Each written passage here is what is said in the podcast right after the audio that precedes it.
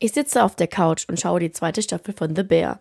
In einer Folge muss Richie ein Praktikum in einem Sterne-Restaurant machen. Er kennt diesen Lifestyle nicht und kann das auch alles nicht so ganz nachvollziehen. Seine Arbeitsmotivation ist demnach sehr gering. Die ersten Tage im Praktikum sind lang, doch am Ende geht er in seiner Arbeit auf.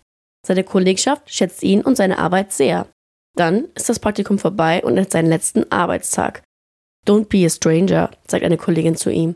Sei kein Fremder, denke ich mir. Das habe ich ja noch nie gehört. Diesen Ausdruck gibt es im Deutschen scheinbar nicht. Schade eigentlich, denn ich kenne die Situation. Ich bin mir dann auch immer unsicher. Soll ich mich noch mal kurz melden oder vorbeischauen? Erkennen mich die Leute überhaupt noch? Die Phrase wird im Englischen wohl gesagt, wenn sich die Wege trennen, aber man in Kontakt bleiben möchte. Eigentlich ist es also ein Auf Wiedersehen, nur dass es nicht nur eine Floskel ist.